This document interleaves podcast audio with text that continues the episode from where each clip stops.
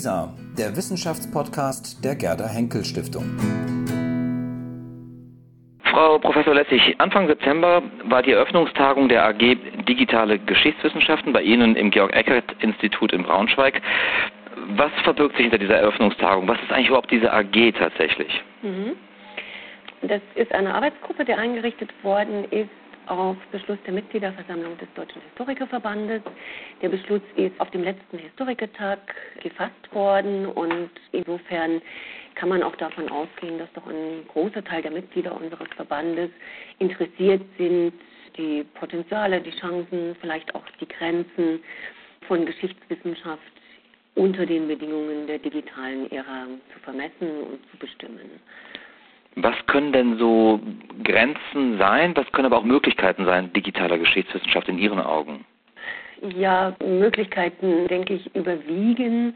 Digitale Geschichtswissenschaft ist im Moment ja noch ein sehr, sehr breites Feld. Wir haben das wenig spezifiziert. Wir haben uns diesen Titel für die Arbeitsgruppe auch ausgesucht, weil wir uns vom Fach her den Herausforderungen und den Chancen der Digitalisierung nähern wollten. Das heißt also nicht davon ausgehen, dass es so eine übergreifende, für alle Humanities gleichermaßen relevante Annäherung an die Problematik geben sollte, sondern schon die Fächer auch sehr speziell vor dem Hintergrund ihrer Fachkultur und ihrer Forschungsressourcen, ihrer Forschungsfragen sich annähern sollten. Was Ihre Frage betrifft, Chancen haben wir, glaube ich, schon in hohem Maße auch entdeckt und genutzt im Bereich der digitalen Fachkommunikation. Da gibt es viele Angebote, die wir heute gar nicht mehr missen möchten und die im Fach, was ja immer so ein bisschen als konservativ auch bezeichnet wird, doch sehr breit und erstaunlich schnell akzeptiert worden sind. Wir haben Bereiche, die noch wenig Akzeptanz finden. Ich spreche jetzt immer für die Breite des Faches, nicht für die wenigen Aktivisten, sondern schon für die Breite des Faches.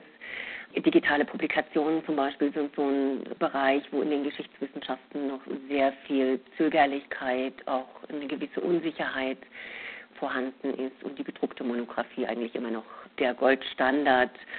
Und da wollen wir einfach offen sein, und wollen diskutieren, welche neuen Möglichkeiten eben auch im digitalen Raum für unser Fach sich eröffnen könnten.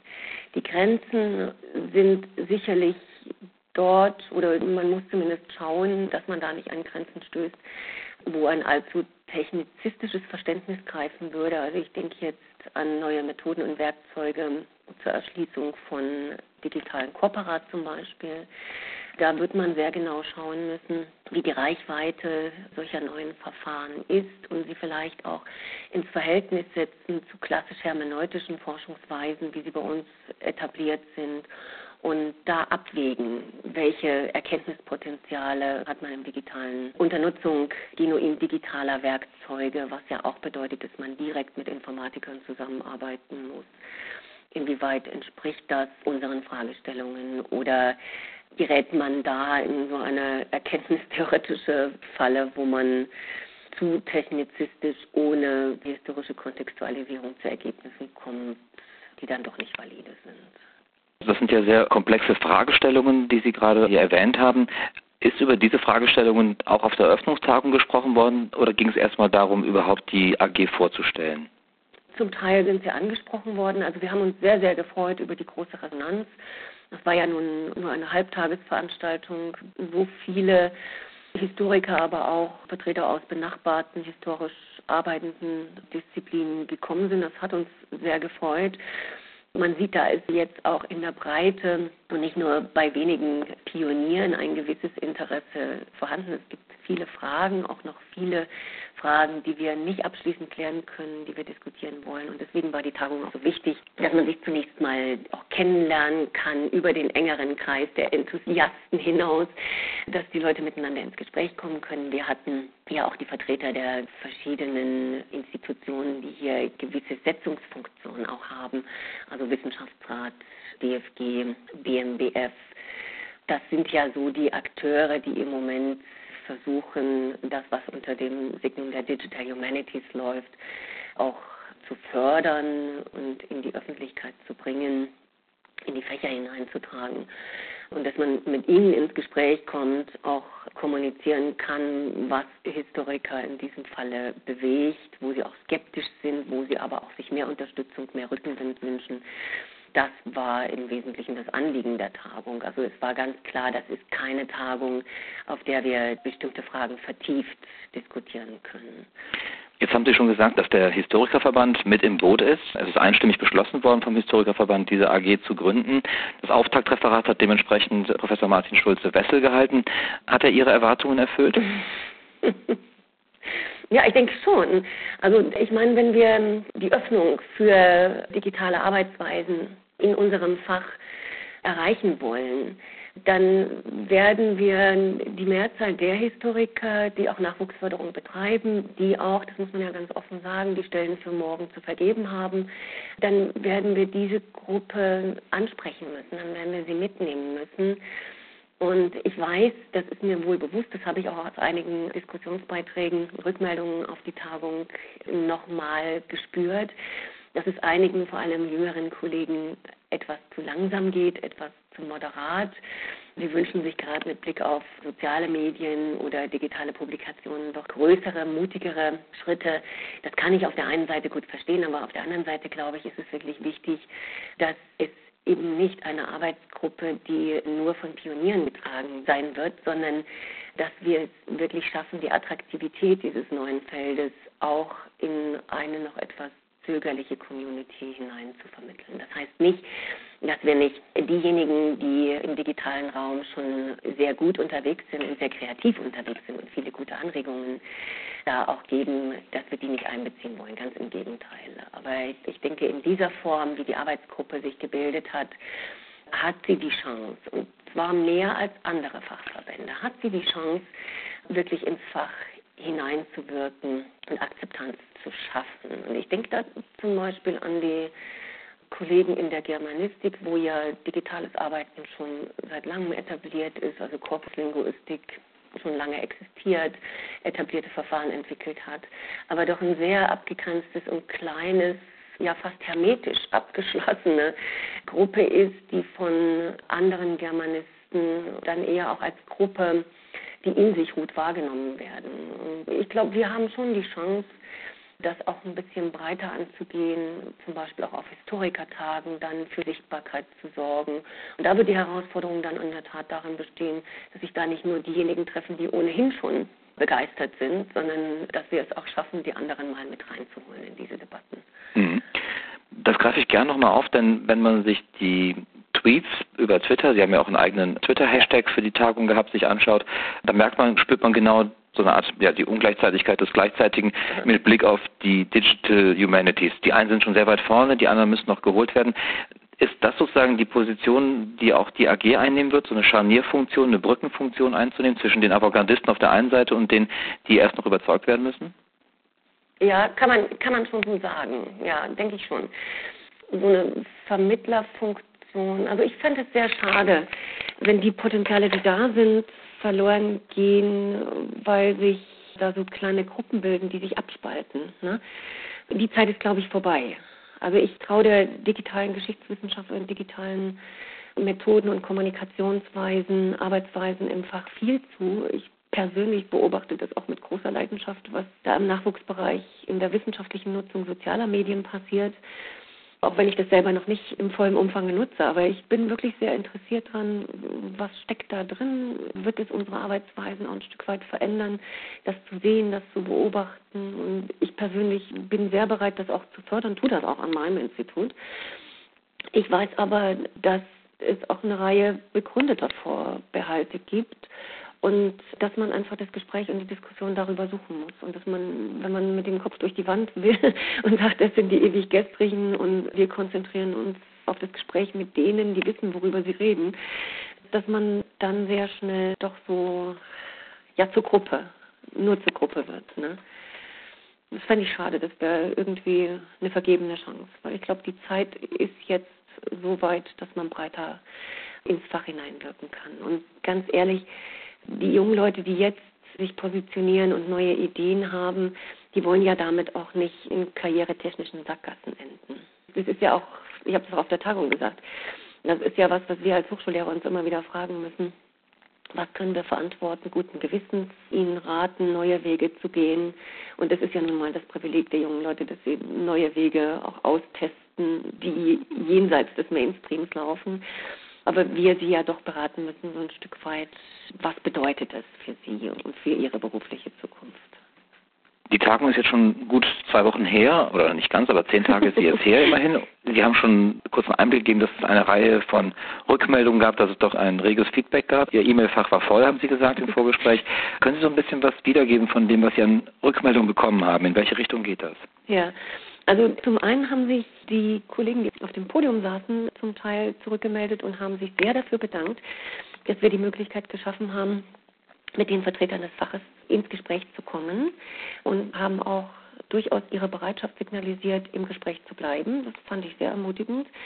Zum anderen haben einige der Leute, die entweder keine Fragen stellen konnten oder das Gefühl hatten, das ist nicht ausreichend oder konnte nicht ausreichend vertieft werden, sich nochmal gemeldet, auch aus den korrespondierenden Disziplinen wie Kunstgeschichte zum Beispiel, einfach mit Ideen an uns herangetreten, wie man die Kommunikation auch über die engere Community der Historikerinnen und Historiker hinausführen kann. Es sind Vorschläge gekommen für neue Domänen. Da sitzen wir jetzt so ein ganz klein bisschen in der Falle. Ich hatte ja gesagt, die Arbeitsgruppe ist praktisch ein komplett ehrenamtliches Unternehmen. Wir haben also keine Infrastruktur. Mhm. Alles, was wir tun, seines Blogs, seines Tweets, Website und so weiter, das machen wir alles zusätzlich. Wir haben auch keine Finanzierung. Und insofern sind sehr viele gute Ideen gekommen für neue Domänen zum Beispiel. Aber wir müssen jetzt erstmal schauen, was auf dieser Ebene leistbar ist. Ne, mit dieser was? faktisch nicht vorhandenen Infrastruktur. Ja. Was heißt neue Domänen? Ja, wir haben sechs Domänen definiert für die Arbeitsgruppe und jetzt haben eben der Vorschlag, den ich ganz großartig finde, dass wir zum Beispiel auch so ein, also wo wir uns einfach vertieft mit beschäftigen ne, für die nächsten zwei Jahre. Und da kam jetzt der Vorschlag, dass man eine Domäne für Rechtsfragen einrichtet, weil das hatte ich ja auch gesagt, da haben wir alle das Gefühl, sehr verloren zu sein, orientierungslos zu sein und da dringend auch substanziell Beratung benötigen, aber nicht nur Beratung, sondern vielleicht auch die Möglichkeit, uns mit anderen Fachverbänden im öffentlichen Raum stärker zu positionieren, also zu wissenschaftsfreundlichen Regelungen im Urheberrecht zum Beispiel zu kommen, das übersteigt im Moment einfach noch unsere Kapazitäten und unsere Ressourcen. Ne?